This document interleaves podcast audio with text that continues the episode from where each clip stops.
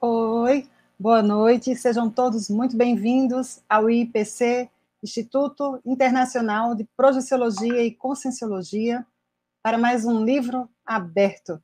E hoje nós estamos recebendo a professora Rosemary Sales com o livro Consciência em Revolução. Essa é a capa da primeira edição. Temos aqui já o livro na segunda edição também. É, vou apresentar o livro dela para vocês a partir da dedicação. Ela, na dedicatória, a professora Rosemary fala o seguinte: dedico este livro a todos que desejam um mundo melhor, mais solidário e fraterno.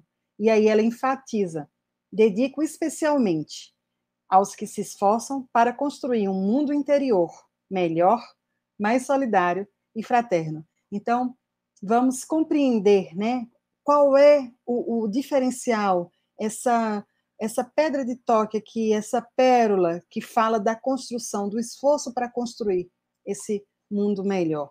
E para isso eu convido o professor Fábio Carvalho, que vai nos ajudar a mediar as perguntas. Olá, Fábio. Seu microfone está desligado. Boa noite, Ana. Boa, Boa noite, noite, a todos e todas. Sejam todos muito bem-vindos a essa nossa live do mês de dezembro, né, com a professora Rosemary Sales. É uma grande alegria estar aqui com todos mais uma vez, né? Convidamos aí para a turma interagir da forma mais ativa possível com a gente, trazer suas perguntas, considerações, comentários. Estamos aí para fazer um grande debate sobre esse livro bem bacana da professora. Perfeito. O Fábio, um outro detalhe que eu quero é, destacar, né, para os, os, nossos espectadores é que nós estamos aqui, o Fábio e eu, nós somos voluntários do IPC, somos docentes do IPC também, e nessa condição a gente convida a professora Rosemary Sales. Seja muito bem-vinda. Obrigada, Ana, Fábio. Boa noite a todos. Boa noite, professora Rosemary. É um prazer imenso recebê-la aqui no IPC, né? A gente sabe que o IPC foi, foi a primeira instituição conscienciocêntrica na qual você foi voluntária, né? Esteve lá em Mato Grosso do Sul, Campo Grande, atuando ativamente, né? na, na, na, na no início do IPC instalado lá na, na, cidade, na sua cidade natal, né? E tem toda uma história que você relata no livro também. E nesse momento agora eu vou apresentar o seu mini currículo. A professora Rosemary Sales é graduada em Ciências Econômicas, com pós-graduação em docência no ensino superior, é pesquisadora da Conscienciologia desde 1994, é docente de Conscienciologia desde 1998, é autora do livro Ortopensatas, das mini tertúlias conscienciológicas, também coautora do livro Dinâmicas Parapsíquicas, organizadora da coleção de livros do Círculo Mental Somático, e também autora do livro Consciência em Revolução, que a gente vai abrir, vai folhear, vai debater aqui com vocês. Fábio, por gentileza, você leu o livro e pode comentar conosco, apresentá-lo? Sim, Ana, eu tive aí a grande oportunidade né, de ler esse livro duas vezes. Eu li a primeira vez em 2014 e li agora novamente. E, e é um livro bastante assim, interessante, muito envolvente a leitura dele. A, a professora Rosemary escreve muito bem. Então a gente realmente participa muito da história, né, da história de vida dela. É, ela traz aí bastantes reciclagens, né, superações.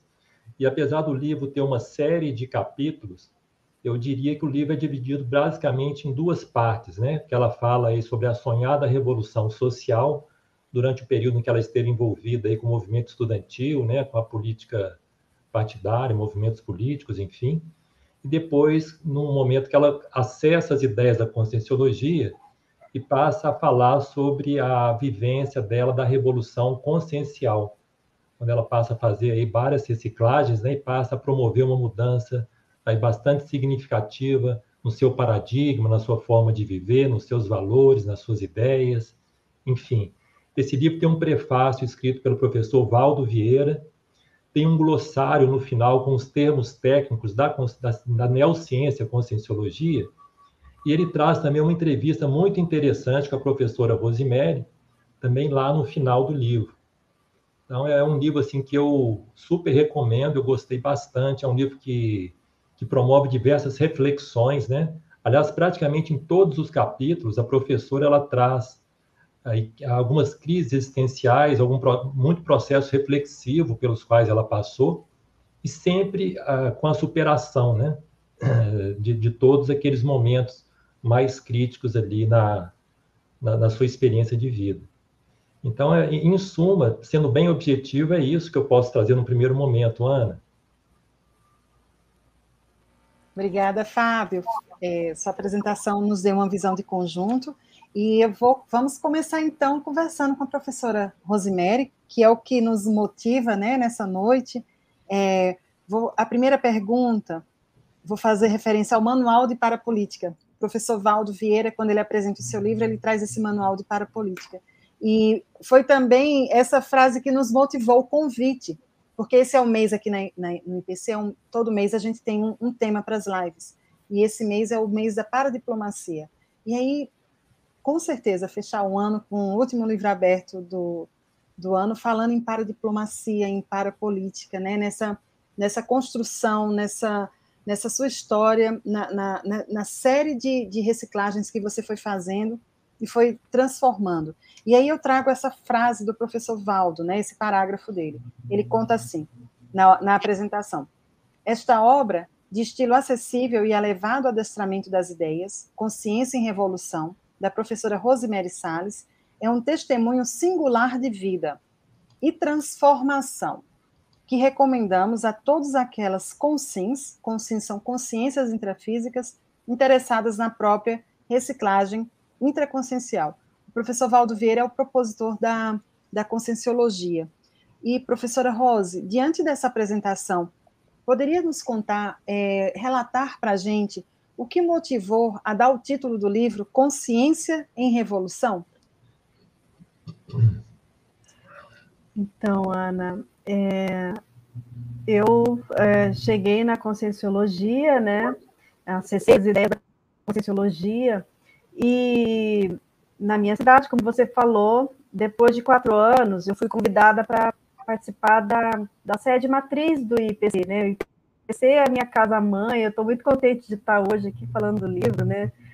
E, e, e indo para o Rio de Janeiro, morar lá, é, o professor Valdo começou a falar sobre isso, que todo mundo tinha que escrever um livro, né? E aí eu comecei a pensar sobre isso. Falei, bom, então eu vou escrever um livro. E no início, é, consciência em revolução. A minha ideia era escrever um tema sobre a superação de, do meu namorado, que era a pessoa que eu amava na época. E a partir dali, quando ele dessomou, eu comecei a rever todos os meus valores e questionar se existiria vida após a morte ou não. E aí eu conheci a Conscienciologia, né? Então, é, eu comecei a pensar, eu vou escrever sobre isso e eu vou mostrar para as pessoas como é que a gente faz para superar isso, né? Superar o luto, superar a perda. E eu comecei escrevendo sobre isso, mas na medida em que eu escrevia, o professor Waldo está muito correto quando ele diz os fatos orientam a pesquisa. Na medida em que eu escrevia, é, eu falei, bom, já que eu vou falar de mim, vou contar minha história. E eu comecei a, a, a escrever e foram vindo tantas lembranças daqui a pouco eu tinha tantas memórias das coisas que eu tinha feito na militância política que eu comecei a separar. Não, então eu vou pegar tudo que é do movimento estudantil, vou colocar aqui. Ah, então tudo que eu lembro de partido político, vou colocar no outro capítulo. Ah, movimento ministro, vou colocar no outro capítulo. A vida ao mesmo tempo. Então, eu estava no movimento estudantil, ao mesmo tempo eu estava no, no, no, no movimento a favor do negro. Então, assim, eram várias coisas, só que no livro eu fiz didaticamente para ficar mais claro. E aí, na medida que eu vi que a maior parte do livro estava direcionada à questão política, aí é que eu revi, né? Falei, não, então meu livro não vai ser sobre isso.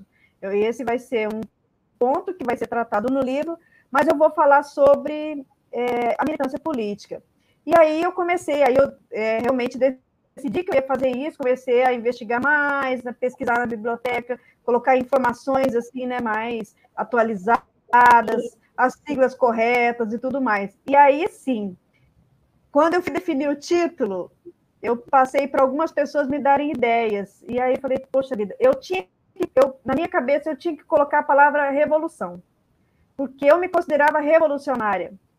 Então, como que eu vou colocar revolução? Revolução não é uma palavra é, pacífica, não é uma palavra, vamos dizer, boa no sentido assim.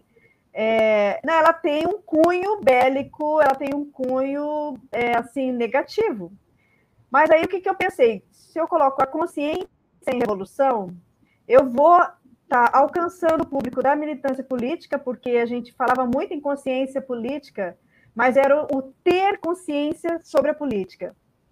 E aí eu falei, e aí eu também vou atingir um público de conscienciólogos, porque eu estou falando da consciência que se recicla, que se renova, que se muda, que é a consciência em revolução, a pessoa que promove a revolução dentro dela mesma. Então, ela é, intencionalmente teve um duplo significado, e ainda tem um terceiro, porque eu dei o realce no R do revolução, e a pessoa, se ela tirar o R, ela vai ler consciência em evolução. Então, a, na verdade, esse título ele tem aí um, um triplo sentido, né? Intencionalmente.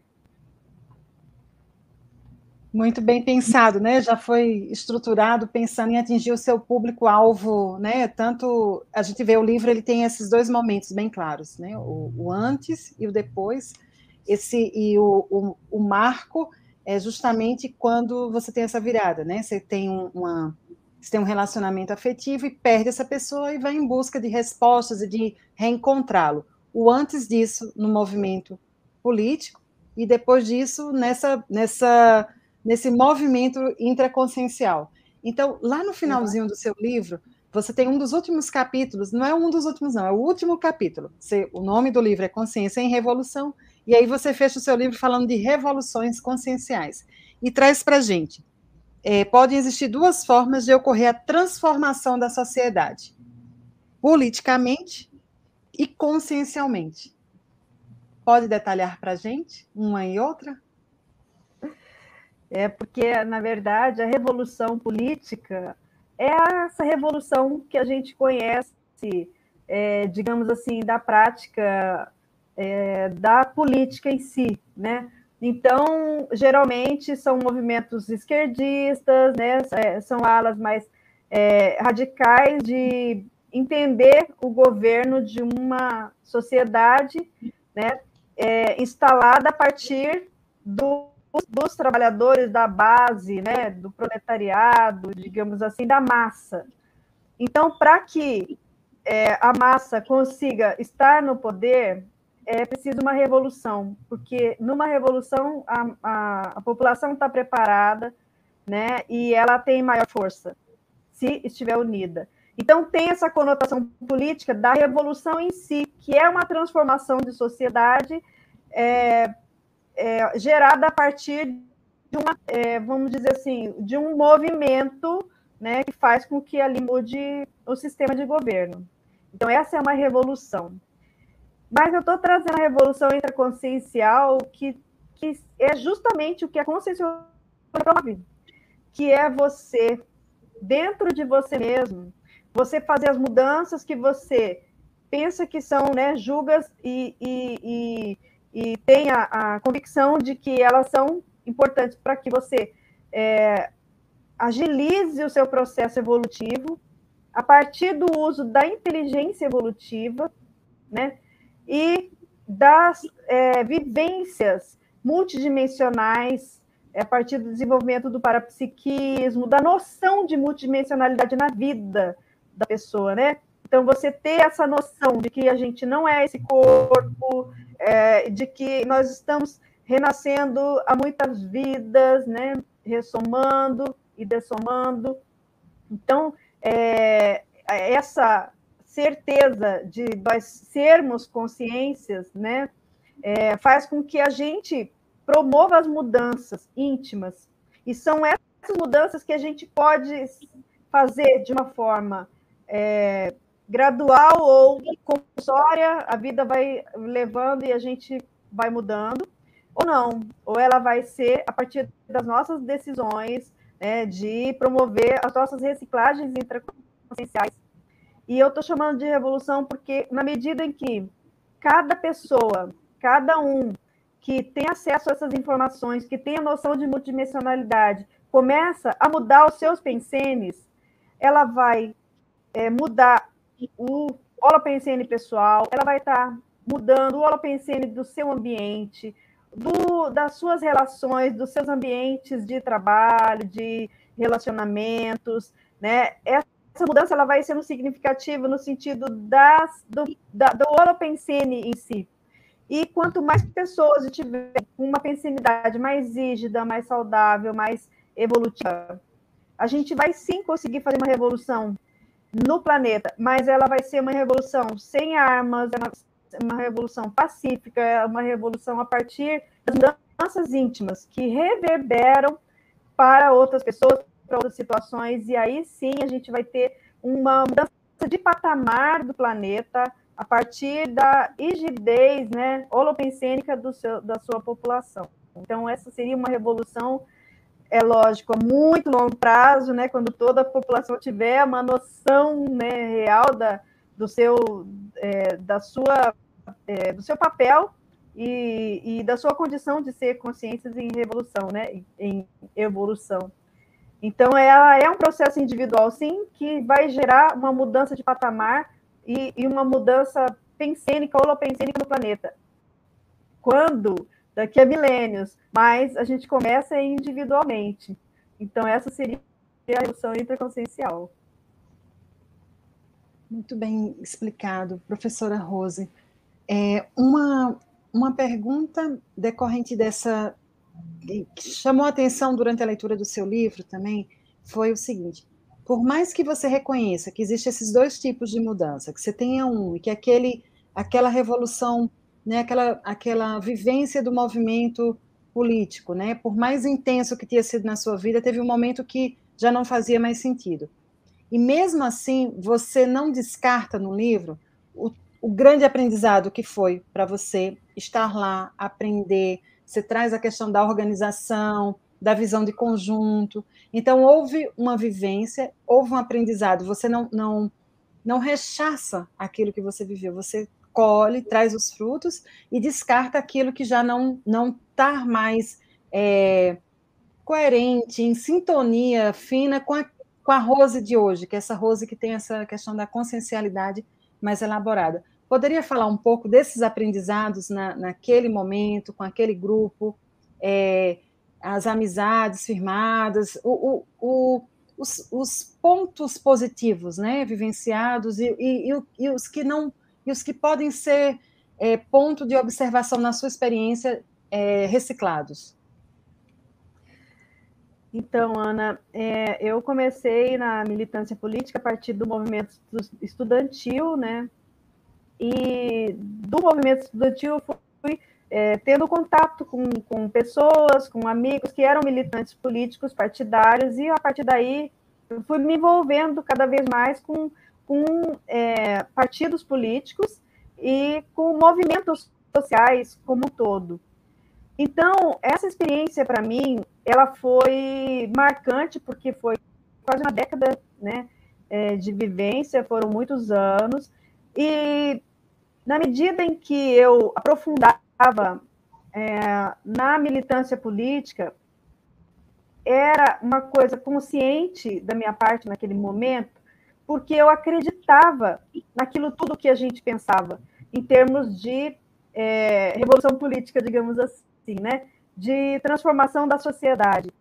Então, era aquilo que eu pensava, era a, os cursos sobre marxismo, sobre a compreensão de como, é, como se dá o socialismo, o comunismo, né? como é que a gente faz essa mudança né, de, de relações sociais, relações é, patronais, enfim, relações de trabalho numa sociedade diferenciada. Então, para mim, aquelas pessoas, elas tinham um sentido na vida, elas tinham um objetivo que era ajudar as pessoas a melhorar suas condições. Então, a gente queria mudar a sociedade porque a gente queria que as pessoas que não têm acesso à saúde, à educação, ao saneamento básico, sabe? É assim, é, que vive numa condição mais precária ou com é, salários baixos, que elas tenham condições de ter uma vida melhor, de ter uma vida mais digna, de ter um atendimento digno de, de saúde.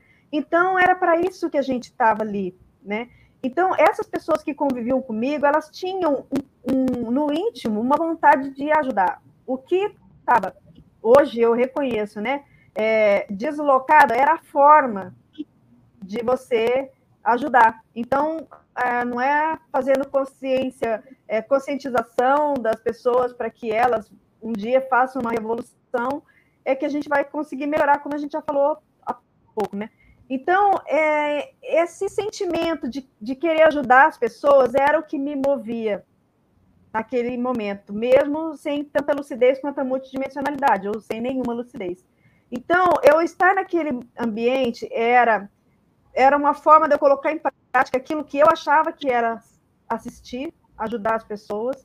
Eu estava com um grupo de pessoas que, eu, que eram assim minha família, então eu tinha uma identificação tão grande com aquele grupo que para mim era a minha segunda casa, era a minha família, eram os meus amigos.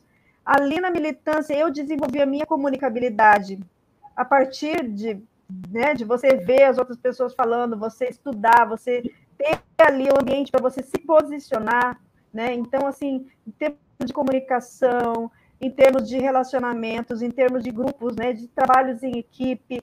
É, então, assim, foram muitas coisas que eu penso que foram ganhos, ganhos, eu digo para mim, né, de experiência de vida, que eu realmente eu não posso dizer assim, olha, a militância política não serve. Hoje, eu diria, é, eu não entraria pelo mesmo caminho, eu não faria né, essa trajetória de vida, mas a partir do momento que eu vivenciei isso, eu sou grata a essas pessoas, foram assim meus amigos, a esses grupos que me acolheram e é, de alguma forma eu tenho uma afinidade com esses grupos, que é óbvio, né? A gente entendendo um pouco de multidimensionalidade, de existencialidade, a gente vê que a gente está repetindo muitas vidas. Então, o que me fez envolver com esses grupos revolucionários, partidários, socialistas, era algum, alguma, é, algum envolvimento é, grupo kármico que já vem de longa data, né? Então, eu penso que o meu envolvimento com essas pessoas, ela não foi pela primeira vez dessa vida, né? Então, ali era um resgate, era um reencontro de amigos, e então assim, eu sou eu sou grata pelo aprendizado que eu tive e pelos amigos que eu tenho até hoje, pessoas assim do coração, pessoas que eu amo, sabe, de assim, para eternidade. Então eu é nesse sentido, né? São as relações, são as pessoas, são as experiências, né, a maturidade que a gente vai adquirindo ao longo do tempo, que não adianta você desprezar. Eu não desprezo porque aquilo foi importante para mim naquele momento. Hoje não tem mais importância no sentido de que eu penso diferente. Mas naquele momento foi. Então, se naquele momento foi importante, ele continua importante é, em termos da minha vida. Né? Então, por isso que eu realmente não vou dizer que eu, que eu desprezo. Não, eu tenho críticas. Hoje eu tenho meu posicionamento né, é, diferenciado de como eu pensava antes, mas isso não significa eu desprezar o que eu vivi. Eu, muito pelo contrário, eu, eu, eu só tenho, assim, é, gratidão pela oportunidade de estar convivendo com aquelas pessoas e hoje poder esclarecer a elas como que eu penso, né? E ser uma, uma, uma sementinha para que um dia elas consigam também promover essa revolução que eu fiz intraconsciencial. Excelente, professora Rosemary. E aí, diante da sua fala, tem um, um detalhe, uma, uma, uma eu acredito que a gente pode debater aqui sobre a consciência política, que é diferente, é, é diferente do que a gente está falando aqui.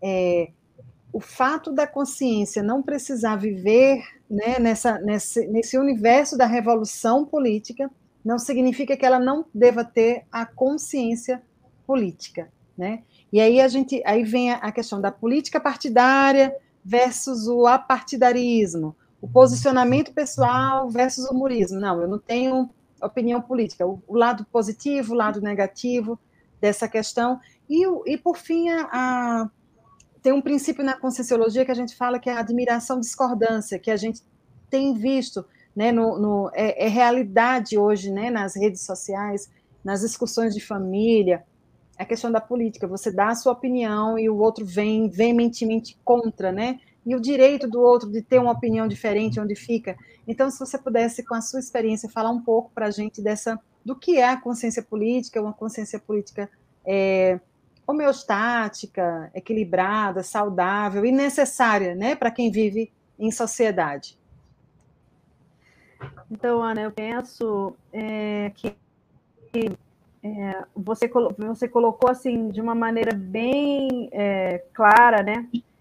É, distinguindo exatamente o posicionamento e o não posicionamento político. Então, a participação política, ela não necessariamente está envolvendo um partido político ou o engajamento em algum movimento político, porque na verdade tudo é política, né? Política inteiro é, é o como nós fazemos isso. Então, eu penso que, é, por um lado, é, o que a gente está vivendo hoje, digamos, de polarização, né? A gente tem hoje uma polarização que não começou de hoje, mas que já tem vindo aí né, há um tempo. É, e a gente tem uma grande e acirrada é, é, oposição de pensamentos e de ideologias. Então, eu, eu concordo com você de que é, o apartidarismo é diferente de você ser apolítico, né? Você não ter um partido político não significa que você não se posicione ou você não, não defenda ou você não se identifique com determinada ideologia, né? Eu penso que é, cada um, na medida em que vai fazer uma opção é, em termos políticos, seja em que sentido for, seja pela ideologia, que for. Mas o que eu acho que é mais importante é a, o conhecimento, a, tomar a ciência é, dos, dos fatos e, e realmente dos dois lados, ou de vários lados da mesma questão. Porque eu, o que eu vejo é que, às vezes, as pessoas elas, elas tomam um posicionamento, mas elas não ouvem ou elas não pensam diferente para entender o que o outro pensa. Então, eu, eu posso dizer que eu tenho privilégio, porque hoje eu consigo entender o que se passa é, na cabeça, o que se passa é, em cada decisão política tomada, por exemplo, pelas pessoas né, governantes, é, que, por exemplo, do PT vamos falar uma, um partido que eu fiz parte, que eu ajudei a fundar, que eu ajudei a construir, né? Então, assim, quando eu vejo uma ação ou um discurso, eu entendo, porque eu já pensei daquele jeito. Então, eu consigo ver o que motiva a ter uma fala daquele jeito, o que motiva a tomar determinadas decisões, porque eu já estive lá, eu já pensei diferente. Então, eu consigo hoje, e eu acho que é o ideal, é ver os dois lados. Então, você vê um lado, o que ele tem de bom, é, é no sentido de, de ideias, de propostas, de ações, e o que tem de imaturo, de negativo, de, né, assim, é, é nada é, que vai ajudar. Então, você consegue, você conseguir ponderar os dois lados, eu acho que é o mais sério. É você ter uma visão de conjunto, né, antes de você simplesmente se posicionar por um lado e você se fechar para tentar ouvir o outro lado, porque ninguém nunca é 100% certo. Não existe um lado certo, o outro lado errado. Não. Existem pontos de vista diferentes, existem é, coisas boas e coisas negativas de cada lado. E se a gente pegar um somatório, né, e tirar uma média, aí a gente vai conseguir fazer uma escolha em cima de uma média do, dos pontos positivos e dos pontos negativos de um, vamos dizer assim, de uma ideologia. Um, os pontos positivos os pontos negativos do outro lado. Aí você está sendo isento no sentido de vou avaliar e analisar os fatos. Daí você tira a sua conclusão e daí você tira o seu posicionamento, mas estudando. Então, é, eu penso que a gente é, tomar uma posição política só por tomar, ou defender uma determinada ala, ou mesmo no voluntariado conscienciológico, né? É, olha, eu defendo a minha IC, e aí não importa se tem outras ICs que estão fazendo atividades né, iguais, não, mas essa é a minha IC. Então eu também estou sendo partidarista na hora que eu penso isso. Então, assim, até que ponto é o meu departamento, é a minha tarefa. E quando você pensa politicamente, você envolve os outros também, né? Então, assim, tá nesse exercício é, grupal de desenvolvimento interpessoal, de, é, é, de deixar um legado dessa ciência, né? Desse planeta. Então, é, esse exercício ele é um ato político também, que a gente pode estar fazendo de uma maneira mais desprendida no sentido da, da mega fraternidade, né, da compreensão do respeito, ou a gente pode estar sectário, corporativista, defendendo o seu departamento, o seu ego, a sua pessoa, né? Então, tudo isso é exercício político. Então, a gente está fazendo política o tempo todo, a gente está nos nossos relacionamentos, na, nas nossas tarefas, e aí, se você tem visão de conjunto, no sentido de você entender todos os contextos, entender o que se passa na cabeça de cada um, isso você tem uma visão de conjunto para você tomar decisões mais acertadas. Aí eu acho que é o exercício da política mais consciente. Excelente. Professora Rose, é, escutando as suas palavras, eu, eu refleti aqui em ato político de diplomacia, eu acho que a gente agora vai escutar os nossos espectadores. Então, vamos ver o que está passando na cabeça deles, o que, que eles querem saber. Professor Fábio, por favor. É, as perguntas estão chegando aqui, viu, Ana, professora Rosemary? O Paulo, ele pergunta o seguinte, qual foi o ponto mais difícil em suas reciclagens pessoais neste período? Bom, eu vou partir do princípio que eu estou falando um, do livro Consciência e Revolução, que a primeira edição foi em 2003, né? E a segunda edição foi em 2015. É, no contexto desse livro, a, a, a, situação mais difícil que eu vivi foi o trauma da dessoma do meu primeiro namorado, que foi, eu estava em casa, me ligou para a gente morar junto, e aí eu falei, não, vamos conversar. E ele veio até a minha casa para conversar. Antes de chegar na minha casa, ele sofreu um acidente e dessomou. Aquilo foi um trauma para mim. Foi um trauma profundo. É ali foi o momento em que eu mais sofri, até aquele momento. Então, quando eu escrevi esse livro, eu queria mostrar assim o que foi tão difícil para mim, como que eu superei isso. É, isso eu tinha 26 anos de idade. Hoje, eu posso dizer que nesse livro não está contemplada a situação mais difícil que eu já vivi na minha vida. Porque depois de 26 anos de voluntariado na Conscienciologia, é, o meu duplista, Moacir Gonçalves, Epicom, é autor né, de Dinâmicas Parapsíquicas, a pessoa que propôs as dinâmicas parapsíquicas, então é uma liderança no meio né, conscienciológico.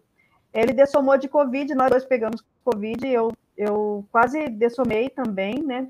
E ele não resistiu. Então, eu posso dizer hoje, a situação mais difícil que eu já passei na minha vida e que não está contemplada no livro foi a dessoma do meu duplista, porque foram 18 anos de convivência, foi a pessoa que eu mais amei nessa vida. E por mais que eu tenha conhecimentos é, teóricos e teáticos é, conscienciológicos, eu me desestruturei emocionalmente completamente porque lidar com a perda, com a depressão, ainda é difícil para mim, mesmo tendo passado duas vezes pela situação. Então, para mim, foi a dor mais profunda que eu já senti, foi no, no dia em que eu ouvi o telefonema, né, é, dizendo que ele não tinha resistido. Então, para mim, foi isso. Eu, eu penso que não é à toa que isso vem se repetindo na minha vida a cada 26 anos, é, justamente para eu aprender a lidar com isso. Eu reconheço que Eu estou superando, isso foi em março desse ano. Eu reconheço que eu estou superando mais rápido do que da primeira experiência, porque eu tenho uma lucidez maior, eu tenho uma, uma consciencialidade que me faz entender e, e, eu tenho o meu parapsiquismo que me faz ter comunicação com ele. Então, hoje, eu estou eu, eu numa condição que melhor do que na primeira experiência. Mas em termos de dificuldade de lidar com os sentimentos e de desestruturação emocional, eu posso dizer que a experiência mais difícil da minha vida foi vivenciada esse ano, é, em março, que não está no livro, que vai entrar ou numa terceira edição, ou em umas próximas publicações, né? Porque essa experiência realmente foi muito marcante para mim.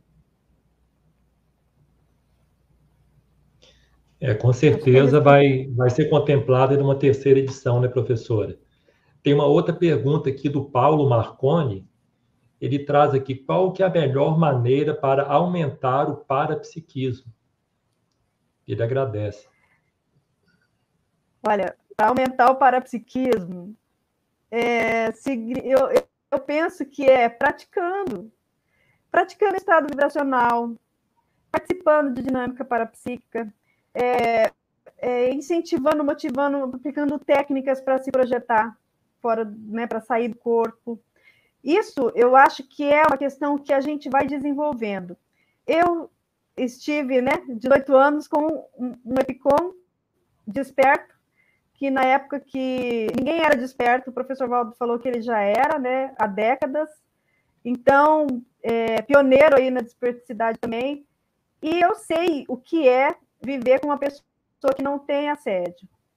Então, eu também estou vivendo hoje um momento em que eu também estou desenvolvendo meu parapsiquismo, porque como ele era muito parapsíquico, na nossa relação, eu meio que deixei o parapsiquismo de lado. E eu pensava, não, eu vou me dedicar à escrita, Bacir, ele é do parapsiquismo. E hoje, depois que ele desomou, eu estou é, vivendo muito mais o parapsiquismo do que antes, quando eu tinha oportunidade de trabalhar todos os dias com ele, energia e eu não fiz isso. Então, é, hoje eu posso dizer para você que a relação é esforço, é dedicação, é priorização, é organização, sabe? É decisão íntima. Para psiquismo, parte da vontade. É, você pode não ter experiências, mas se você se esforça para ter, é, mobilizando energia, é, treinando o estado vibracional, você é, é, participando de atividades, ou onde você estiver, ficar mais atento ao que está acontecendo no campo. Com o tempo, o parapsiquismo vai sendo desenvolvido. E a gente tem também, presta atenção, que às vezes a gente tem parapsiquismo e a gente acha que não tem. Mas é aquela sensaçãozinha, é aquela. olha, é, olha, bem que eu pensei isso, isso aconteceu, aquilo era parapsiquismo. Então, são os mínimos detalhes que você tem que começar aí é, anotando, estudando em você mesmo. O que, que significa? Hoje eu senti diferente no meu braço. Teve um arrepio no meu braço. Eu, isso não é uma sinalética, é uma sinalética nova, é um sinal, aconteceu uma, uma coisa diferente comigo. O que, que significa isso? Isso vai se repetir ou não vai? Eu vou prestar atenção. O que estava acontecendo naquele momento? O que, que eu estava pensando naquele momento? Ah, então vou prestar atenção em outras vezes para ver se vai se repetir. Então, é treinamento e é autopercepção do que acontece na sua realidade intraconsciencial, somática, né? É, pensênica, e você vai desenvolvendo com o tempo. Não vai ser de uma hora para outra, mas que é possível, é possível, né? A todas as pessoas e que cada um já tem um percentual, você tem a certeza. Algum percentual de parapsiquismo você já tem. Pode não estar tá percebendo, mas ele está aí, latente. É isso aí. Esse tema do parapsiquismo ele é chave aqui na conscienciologia, né? Ele é fundamental aí para a gente pensar num processo evolutivo multidimensional. Professora Rosemary, é, eu gostaria que você falasse para a gente qual que era o seu contexto de vida, o seu momento evolutivo, no período que você escreveu o livro, e o que, que mudou na sua vida a partir dessa escrita, né, de lá para cá, e quais foram as repercussões extrafísicas que você percebeu é, após a escrita aí dessa gestação consciencial? Fala para nós aí. Em termos de escrita, é, eu posso dizer que é, é, foram muitos os desafios, foram muitas as, os, os esclarecimentos, né, é, as consins e consciexes ao longo do tempo que a gente né, escreve, e foi o que eu vivi. Então, foram muitas reciclagens intraconscienciais, todo o processo da escrita. No momento em que o livro chegou da gráfica, aconteceu uma coisa diferente, porque é, é, a gente morava no Rio de Janeiro, a sede do IPC, a matriz era no Rio de Janeiro, né? E o livro chegou na, no depósito do, da editora IPC, que ficava Vila Isabel. E aí a pessoa me chamou, falou, Rose, vem para cá, porque seu livro chegou da gráfica. Então eu saí lá de Ipanema, que eu, era o IPC, para Vila Isabel, e no caminho, o que, que eu vim ouvindo no rádio?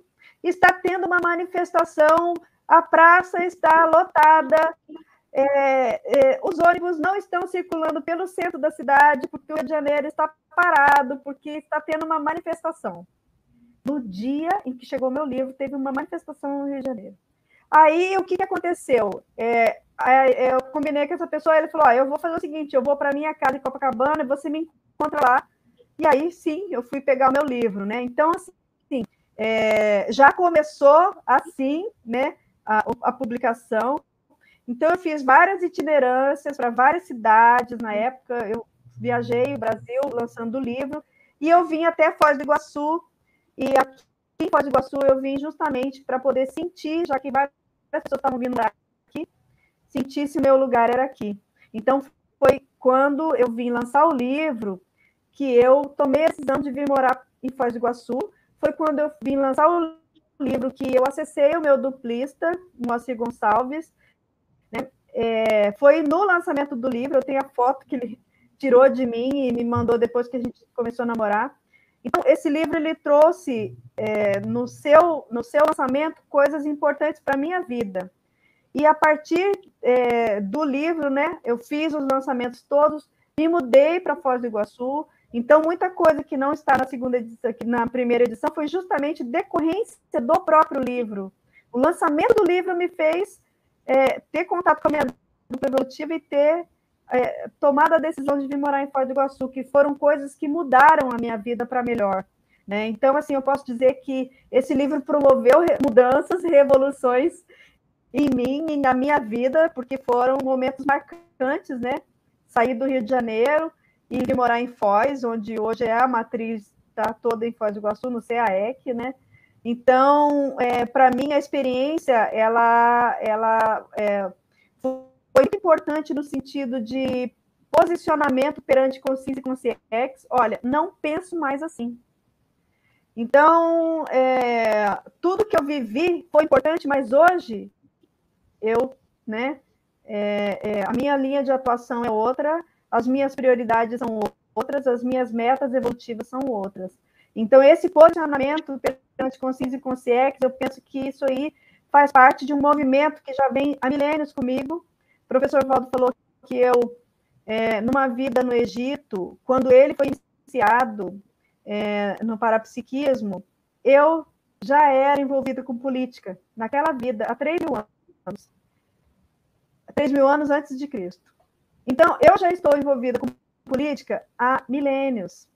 E, para mim, esse livro representou uma ruptura no, no ciclo de da política, é, política intrafísica. Então, a partir desse livro, eu tomo um posicionamento de uma vivência de uma política mais cosmoética, de uma parapolítica, de uma compreensão é, de uma transformação social a partir das mudanças de cada um, né? Positivamente, homeostaticamente. Então, esse livro representou e representa uma ruptura, é, manifestação de vidas de, é, que eu já venho trazendo há muito tempo.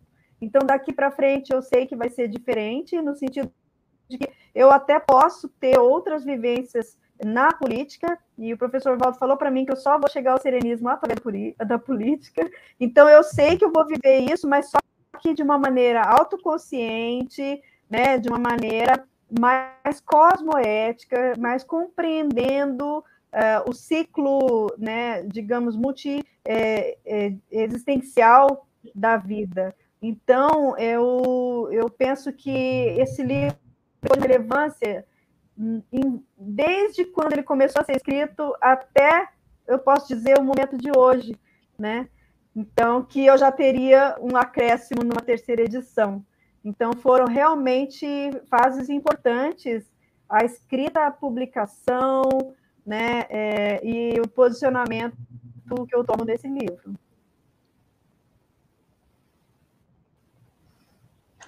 Professora Rose, é, a, você fala né, da compreensão do ciclo multiexistencial como sendo um, um fator né, de, diferencial nessa no aumento né, da compreensão de tudo que você está vivendo já de outrora, de, de milênios atrás, e de a, até onde você pode chegar evolutivamente falando. E nesse contexto, como a projetabilidade lúcida influenciou na, na na aproximação da compreensão desse ciclo multiexistencial, ou outras ideias, ou, ou, ou a compreender o contexto no qual você estava inserida. O livro, desde a sua tenra infância, você traz relatos de projeção lúcida, né? Passa pela adolescência também, fala do medo, fala da convicção, né? Então há também relatos projetivos ao longo de todo o período já já já adulta também. É, conta para a gente, né? A gente está aqui no Instituto Internacional de Projeciologia e Conscienciologia, alguns espectadores são de primeira vez. É, qual a importância do desenvolvimento da projetabilidade lúcida no, no, seu, no seu, na sua história evolutiva? É, quando você citou, né, mencionou o ciclo, né, multiexistencial, é, justamente o que muda, eu penso, é a, a nossa maneira de enxergar o mundo e a vida é justamente você vivenciar fenômenos parapsíquicos. Por quê? Porque quando você ouve alguém falar de fenômeno, aquilo tem um significado não para você, dependendo das suas crenças. Mas quando você sai do corpo consciente, quando você sente a presença do parador, quando você sabe que aquele banho de energia tem um significado. Quando você vivencia isso de fato, você muda a maneira de enxergar a vida e o mundo. Por quê? Porque não é mais você, intrafísico, você que se olha no espelho e vê aquele corpo. Você não é esse corpo. E você ter a, a certeza de que você não é esse corpo, ela se dá como? Você saindo dele. Então, na hora que você você se projeta, você está em contato com uma realidade pessoal sua que você já conhece porque você é aquilo, mas aquilo traz né, é, a, a, sua realidade para a intrafisicalidade. Então você é, tem noção do que, do, de quem você realmente é, que não é só assim, não é só esse, essa imagem no espelho, não é só a vida intrafísica. Então, a relevância da projeção ela é justamente por isso, porque ela desmistifica, ela traz essa realidade é, consciencial é, mais consciências, né, manifestando dentro, fora corpo, tendo vida, né, é, é vidas e vidas é, renascendo, ressomando, então, essa constatação, ela se dá muito pela projeção. Eu realmente tive várias projeções da consciência e, e para mim, é, é, eu penso que essa é, é, a maior forma de você constatar a vivência da vida, é, que existe vida após a morte. É quando você sai do corpo e você constata que você não vai morrer, que aquele corpo pode morrer e você continua vivo. Então, a, a, a importância da pessoa começar a praticar, usar, aplicar técnicas, se interessar pelo estudo da projeção consciente, ela, ela vai inevitavelmente passar por alguma mudança intrafísica, alguma reciclagem, porque são ressignificações que ela vai fazendo da própria vida, da, da própria realidade, a partir da experiência pessoal. Então, projeção consciente é sinônimo de é, compreensão né, da realidade consciencial. E aí eu é onde eu assim, recomendo né, as pessoas que estão começando a se dedicarem a esse estudo e a essas práticas projetivas. E em falar em experiência fora do corpo, professora, a gente gostaria aí de convidar todos os internautas, os ouvintes, os alunos, enfim, os interessados, para participarem amanhã, às 9h30 da manhã, da aula gratuita do curso Projeção Consciente, que vai ser disponibilizada aí no, no, no site do IPC, já está sendo divulgado aqui abaixo do vídeo. Então sintam-se aí, sejam todos muito bem-vindos para essa aula gratuita, tá bem? É, professora, é, você traz um livro, além de uma série de reciclagens e superações, algumas mudanças geopolíticas né, que aconteceram, mudanças bem relevantes aí na sua vida.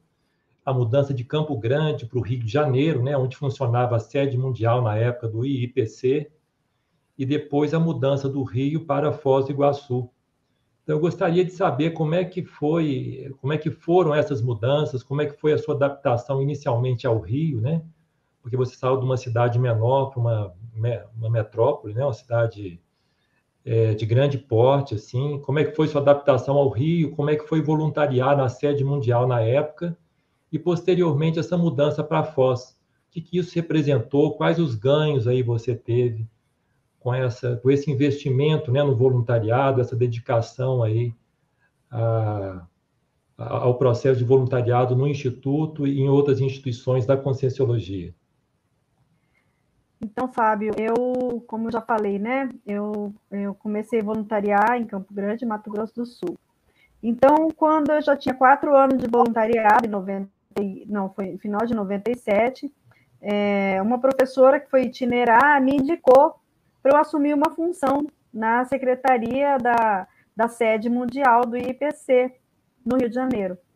Quando eu recebi o convite, eu nem pensei, eu nem parei para pensar como que eu ia me, eh, me manter, onde que eu ia trabalhar, onde que eu ia morar. Eu simplesmente não pensei em nada. A hora que eu recebi o convite, eu falei, eu vou. Por quê? Porque ali eu vi uma oportunidade de ganho evolutivo. Se eu estou numa cidade pequena, onde eu tenho cursos, atividades é, assim esporádicas, é, a cada dois meses era um curso, a cada dois meses uma palestra, né? E eu vou para um local onde eu vou ter acesso, primeiro, ao propositor da ciência, né, Valdo Vieira, e a, a matriz né, da Conscienciologia na época, que era o IPC no Rio de Janeiro. Então, eu, eu, eu tive muita coragem, eu totalmente despojada. É, eu tive o privilégio de ter sido contratada como funcionária do IPC, então eu passei um tempo é, me mantendo financeiramente até, né, é, pelo próprio IPC, isso daí me deu uma segurança maior para eu chegar numa cidade, né, como Rio de Janeiro, mas só que eu já cheguei lá, eu já tinha amigos, eu já tinha, né, assim, é, contatos, então eu já fui me adaptando, né? E, e eu não tive dificuldades assim por ser uma cidade grande, não. Para mim, eu assim amo o Rio de Janeiro, adoro o Rio de Janeiro. É, para mim é a cidade maravilhosa mesmo, assim. Nossa, eu a gente morava ali do, dois quarteirões da praia, sabe? O IPC ficava ali na mesma rua que eu morava. Então ali era uma aventura. Morar no Rio de Janeiro era muito, muito bom no sentido de que é, a gente tinha um, um, grupo do IPC que, além do voluntariado, a gente se encontrava na praia, a gente tinha uma, uma vida social, né, assim, muito bacana. E isso supria para mim toda e qualquer carência e necessidade, sabe? É até familiar. Então, eu, como eu não tinha muito, eu já tinha saído de casa, já estava, né? Já vivia minha vida independente, eu não tinha muito esse vínculo. Então, para mim, tudo era aventura, né? E, e para mim foi um período assim muito bacana, foi um período da grande juventude, porque eu peguei a época dos, do Greenvex, né, grupo de inversores que estava começando. É, e, e, assim, eu era jovem ainda, embora não me considerasse inversora por, por, pelos fatos né, da minha vida, mas é, dali saíram as grandes lideranças da Conscienciologia. Então, para mim, foi um período muito importante. Quando eu decidi vir para o Rio de Janeiro, para morar em Foz do Iguaçu, foi a partir do lançamento do livro, eu falei, bom, todo mundo está vindo aqui, né? Eu vou decidir se eu venho ou se eu não venho para Foz do Iguaçu. Então, quando eu for lá lançar meu livro, eu vou fazer um laboratório da ProEx e vou decidir. E aí, eu agendei o laboratório para o outro dia de manhã. Quando foi à noite, eu fui andar pelo CAEC e estava aquela neblina. E eu andava, eu me sentia no curso intermissivo. Aquilo parecia de Ener. E foi aí que eu vi o Moacir vindo de jaleco, com uma lanterna na mão, e tava, eu estava na Dimener, e eu vi aquela pessoa se aproximando, parecia um aparador chegando num, num campo de energia. A hora que eu vi aquilo, que eu senti aquilo, eu nem. Eu fui para o laboratório de Proex decidi como que eu ia fazer para chegar em Foz, mas eu já tinha decidido naquele momento. Então, ali eu tomei a decisão. Logo depois, é, a gente começou nosso relacionamento à distância. E eu já vim para Foz do Iguaçu já para morar no CAEC, para morar com ele, né, com o Gonçalves.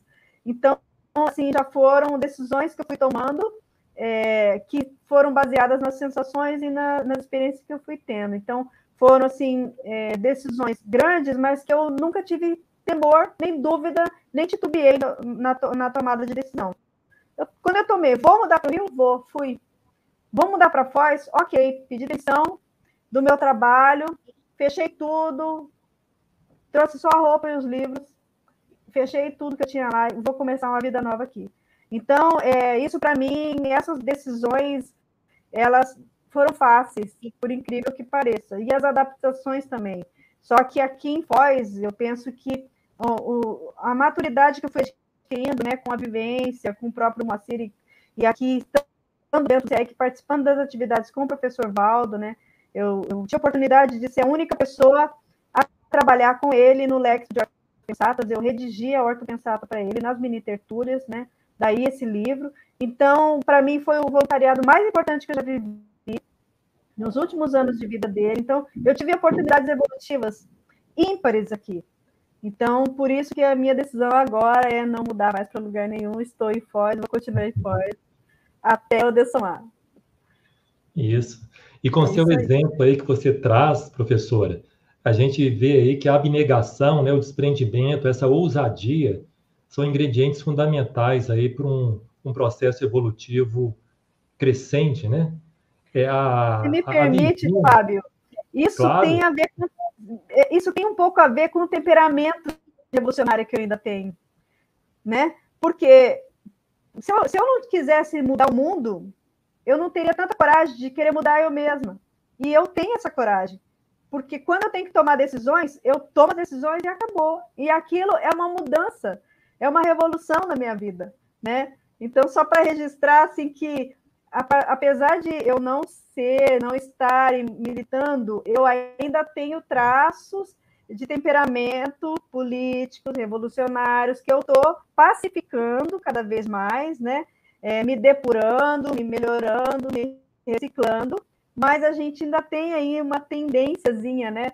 A, a aquelas, aqueles traços de personalidade políticos. Só para uma parte. Não, isso mesmo. Mas, de qualquer forma, essas decisões de destino, elas são um grande embrião das grandes reciclagens né, que a gente faz na nossa vida. É, enfim, a, a ela traz aqui algumas perguntas ela pergunta inicialmente o que constitui uma ação política cosmoética? E depois, como é a sua atuação política atualmente, em decorrência da sua nova postura como estudiosa do IIPC? Olha, é, hoje eu penso que a ação. A, primeiro, que a, eu entendo que a cosmoética, a gente tem uma noção de cosmoética ampla, no sentido da, da, da própria é, compreensão do termo, né, do que ela representa em termos de para-direito, para-dever, né, e para-diplomacia, para-política, mas a cada um tem o seu código pessoal de cosmoética, na sua manifestação. Então, é, você saber se você está sendo cosmoética ou não, você sabe. A gente sabe quando tem uma autocorrupção, quando aquilo tem um tracinho de amoralidade, a gente sabe. é, mas a gente faz ou vista grossa ou a gente simplesmente não né, dá tanto valor para isso. Mas eu penso que quanto mais a gente se conhece, quanto mais a gente tenta é, ser, é, é ter, é, ser autêntico com a realidade pessoal e ser é, respeitoso ou compreensivo mega fraterno com o outro, a gente vai estar fazendo as suas políticas. Quando você para de, de ser o centro do mundo, a partir do seu egão, e você pensa que tudo que você faz é para fazer assistência para o outro, você está fazendo uma ação política. Então, é, é, são ações desde a, dos pequenos pensamentos, micropensamentos de autocorrupção, até aquelas ações né, mais assim que hoje a gente já não pratica mais. Né? Aquelas ações de, de é, vamos dizer assim, de demagogia, de ludibriar o outro, né? É, das, é, das corrupções em si, que a gente vê nos políticos partidários, né, nos governantes. A gente não faz mais isso. Mas a gente tem pequenas mazelas ainda que é, nos faz ter ações né, que a gente, a gente mesmo vai saber quando a gente está sendo anticosmoético. Então, eu acho que a gente vai saber disso nessas pequenas ações, não nas macro, porque nas macro eu acho que a gente já está um pouquinho vacinado. Né? Agora, a minha atuação política, eu hoje, eu não defendo partido nenhum, eu não é, faço campanha para partido nenhum, eu não sigo ideologia nenhuma. Eu sou a política, sou a partidária? Bom, eu, hoje, sendo né, na minha realidade consciencial, perante mim mesma, eu tomei uma decisão de não mais é, falar publicamente um posicionamento político meu. Por quê? Eu já errei muito, levando as pessoas a tomarem decisões, a votarem em determinados candidatos ou partidos, e eu não quero mais fazer isso. Então, se eu me considero uma líder, né, na medida em que eu estou publicando um livro, eu tenho uma liderança perante o meu livro, eu sou líder. E eu exerço essa liderança. Então, se eu falo o posicionamento que eu estou, eu sei que tem pessoas que vão é, por, pelo mesmo caminho, e eu não quero mais comprometimento, esse rabo preso com ninguém, por ninguém ter tomado uma decisão com base na minha explanação e no meu ponto de vista. Então, eu me reservo o direito, eu, porque vivi tudo isso, é, me, me dou ao direito de guardar para mim as minhas opiniões, porque eu, nesse momento, nessa vida intrafísica, não quero errar de novo ao me posicionar e estar tá errada no meu posicionamento e levar outras pessoas ao erro também. Então, isso é um posicionamento pessoal, tendo decorrência da minha vida e das minhas experiências. Não é isso que eu acho que todo mundo tem que fazer. Eu acho que as pessoas têm que se posicionar sim, as pessoas têm que se é, é, é, deixar né, as suas ideias fluírem, elas precisam sim se colocar. Eu acho que isso é real, isso é autêntico, isso né, faz parte da, da ação política. E eu acho que cada um é responsável né, pela, pelo que fala, pelo que escreve no Facebook, ou seja lá onde for, né, pelo, pelas piadinhas e, e, enfim, pelas beligerâncias na hora de defender um lado ou o outro. Cada um é responsável pelos seus atos. É, o professor Valdo falou uma vez para mim que era para eu falar para as pessoas que eu estou em convalescença. Então, eu não me posiciono hoje porque eu estou em convalescença da política. Eu não estou ainda totalmente curada da política. Eu ainda tenho as, os meus resquícios temperamentais da política. Por isso que eu não não vou me posicionar publicamente. Eu tenho meus posicionamentos pessoais. Agora, isso é pessoal, é particular, porque eu escrevi esse livro e porque eu vivi isso. É, é aquilo. Não, não vou dizer que todas as pessoas devam agir assim, tá? É que é um contexto mesmo muito pessoal de milênios é, trabalhando com isso e hoje eu quero fazer essa ruptura. E eu não vou fazer ruptura enquanto eu estiver defendendo um lado ou outro, entende? Então, é, eu penso que a cosmoética ela é pessoal então, vai depender de cada um as suas ações políticas cosmoéticas, né? É, basta, basta você ver o, o seu pensênis, começa pelo pensênis. Professora Rosemary, muito bem posicionada, como foi durante toda a live. É, você trouxe a palavra convalescência, e eu gostaria de fazer uma última pergunta antes de irmos para as considerações finais, que tem um grupo de pessoas ao longo do seu livro que você vai trazendo e vai fazendo menção, que é o seu grupo familiar, o seu núcleo familiar, que foi um grupo de apoio nos momentos que você mais precisou e outros de, de, de, grande interação também. E aí tem uma página do seu livro, que é a da primeira edição, tá? Esse aqui, página 109, você fala o seguinte: é, com estas me sinto privilegiada por ter renascido com essas pessoas que se gostam, se respeitam e se ajudam tanto. Ainda sinto assim hoje. Esforço-me para conseguir trazer para outras esferas de minha vida a integração, o carinho e a compreensão que existe entre nós. Pode comentar um pouquinho e falar dessa, dessa relação? E é também um grande aporte, né? Mais um. Então, olha, é realmente um grande aporte, mas a gente construiu isso. Nossa família construiu essa relação hoje positiva, porque a gente sabe que a gente veio para se acertar, né? É, eu não posso dizer que sempre foi assim, porque na minha infância, na minha adolescência, eu tinha muitos debates, muitas discussões, muitas brigas, muita rebeldia, né? E muitas discordâncias com os meus pais. Então, é, como ocorria minha formação, né? É, é, enquanto pessoa mesmo, é, e depois na militância a gente estava em lados diferentes. Então, é, é, tinha, assim, divergências entre nós.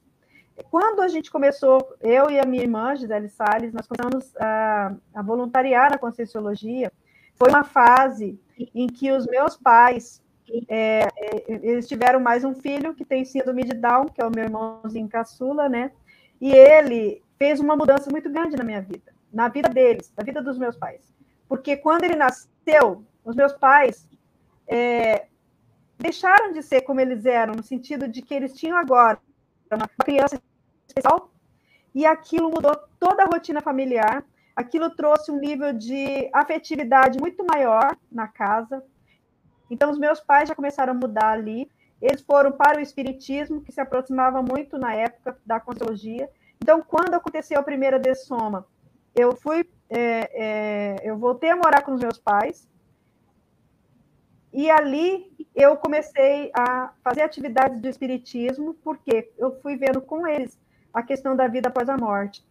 Depois, quando eu fui para a Conscienciologia, meus pais fizeram os cursos da Conscienciologia, meus pais fizeram até CP2, os dois são tenepsistas, a minha irmã ela é epicom, é tenepsista há décadas, né? Então, assim, eu, é, meu cunhado é epicom, é aqui também editor da Epígrafe, está no voluntariado. Então, eu tenho uma família nuclear totalmente é, é, compreensiva com relação à multidimensionalidade, todos praticantes da né? É, então, assim, é, é, é, um privilégio, porque a gente teve a oportunidade de, de se acertar. Né? Um dia eu cheguei para o meu pai e falei, pai, olha, é, olha, o que, que me incomodou? é, isso, isso, isso, isso, aquilo doía, olha, isso aqui, quando, quando acontecia isso, eu sentia isso, e eu abri meu coração de tudo aquilo que eu pensava de negativo deles durante toda a minha adolescência, da minha juventude, aquilo que estava mal parado, sabe? Ele era militar, e eu, político, de esquerda. Claro que a gente pensava diferente, mas o dia, eu já estava morando no Rio, quando eu voltei para visitar, eu, nós sentamos, e aí, daquele dia, a gente é, se abraçou chorando, fizemos a nossa reconciliação de fato, íntima, né? É, a, a, nossa relação mudou. Então, hoje, o, o, nível de interassistência, o nível de apoio que eu tive quando o Moacir dessomou, da minha família, assim, é, sabe? Por quê? Porque eu tenho pessoas hoje que são mais do que pais, né? Do que irmã, do que cunhado, são amigos. É, e, e, a gente construiu essa relação positiva. Né? Agora, semana que vem, passar o Natal e Ano Novo lá com eles. Então, eu posso dizer sim que eu sou privilegiada, são pessoas que, que eu assistência, né? Então, assim, é, é o que eu desejo a todo mundo, né? Ele consiga. E aí eu penso, né, como a gente construiu essa relação tão positiva hoje, tão bacana, entre a gente, de se ajudar, sabe? Tão saudável. E eu realmente é o que eu desejo. Eu gostaria que isso se manifestasse de outras maneiras, né? Porque é, tudo é construído, nada é assim. Eu já nasci num berço, não. A gente foi construindo nossa relação e hoje, né, hoje não. Já vem há décadas, né, que a gente está se inteirando e, e, digamos assim, se é, fixando uma relação positiva entre nós. Então, realmente, eu me sinto privilegiada no meio familiar. Professora Rose, mais uma vez, obrigada pela sua resposta, pela sinceridade na, na sua exposição. E aí nós convidamos a professora a tecer as suas considerações finais. Bom, Ana, Fábio, primeiramente eu agradeço a vocês pelo convite, né? A Thaís, ao Paulo, que estão aí nos bastidores. Agradeço ao IPC pela oportunidade, ao IPC por ter aberto as portas para mim, né? Em todos os sentidos, né? no sentido de, de eu conhecer a Conscienciologia, no sentido de eu me manter, né, como eu contei aqui. Então, assim, é uma IC que eu até hoje sou voluntária, porque eu dou ECP1, então eu tenho meu vínculo ainda com o IPC, eu fico muito contente com isso, né? Espero que depois da pandemia a gente volte aí com, com atividades e tudo mais. Então, eu, eu gostaria primeiro né, de fazer esses agradecimentos ao pessoal todo que acompanhou, né? e, e, que ainda vai acompanhar e vai assistir posteriormente, né? Eu espero assim, ter contribuído de alguma forma, né, a, a ajudar as pessoas a pensarem diferente. Eu acho que é, é, vale a cada um, né? No final do livro eu falo isso, né? Que olha, é, o sonho de transformar uma sociedade pode se tornar a realidade de transformação de cada um dos seus integrantes em revolucionários de si mesmos, cidadãos do universo, patriotas da multidimensionalidade e militantes ativos das revoluções interconscienciais. Então, cabe a cada um exercer o seu papel de cidadania para a cidadania é, e manifestação política saudável cosmoética. E é o que eu desejo a todos. Muito obrigada. Professora, nós quem agradecemos. Fábio, por favor, é, eu também agradeço muito aí a participação da professora Rosemary, né? E lembrando a todos que esse, essa live, né, esse evento Livro Aberto, ele é promovido pelo IIPC, Instituto Internacional de Projeciologia e Conscienciologia, e acontece sempre na última sexta-feira do mês. Agora, em dezembro, excepcionalmente, em função do período festivo, ele foi antecipado um pouco, mas nós voltamos aí com essa live Livro Aberto no final no mês de janeiro de 2022. Né? O objetivo desse evento é aproximar o autor, os autores e as autoras, né, do público leitor, uma vez que nós temos aí um grande apreço pelos livros e sabemos da força, né, do poder que o livro tem de mudar as nossas vidas, principalmente a vida dos autores, né? Então eu agradeço muito aí a a professora Rosemary ter aceito o nosso convite, né, ter nos brindado aí com, com tantas histórias aí ricas né, da sua vida. A gente pôde conhecer um pouco mais aí da sua trajetória nessa existência. Agradeço muito aí a parceria da professora Ana Séries, ao suporte né, da, da professora Thais e do professor Paulo. Espero encontrar vocês aí na nossa próxima live em janeiro. Grande uhum. abraço a todos. Né? Excelente, professor Fábio. E da nossa parte é realmente isso, fortalecer os agradecimentos à professora Ro Rosemary pelo desprendimento, pelo abertismo, pela expressão, pela excelente comunicabilidade, por nos ajudar a compreender um pouco mais né, como é, tomar as rédeas da nossa vida e, e, ser protagonistas dessa, dessa revolução consciencial, né? E aos espectadores, a quem enviou perguntas, aos nossos colegas da equipe técnica. Convido a todos para conhecer a nossa, a nossa playlist. Temos vários, vários livros abertos já promovidos anteriormente. E vamos em frente, vamos é, nos encontrando aí na, na, na, pela internet, né, pelas lives do IPC. Um grande abraço fraterno, boa noite.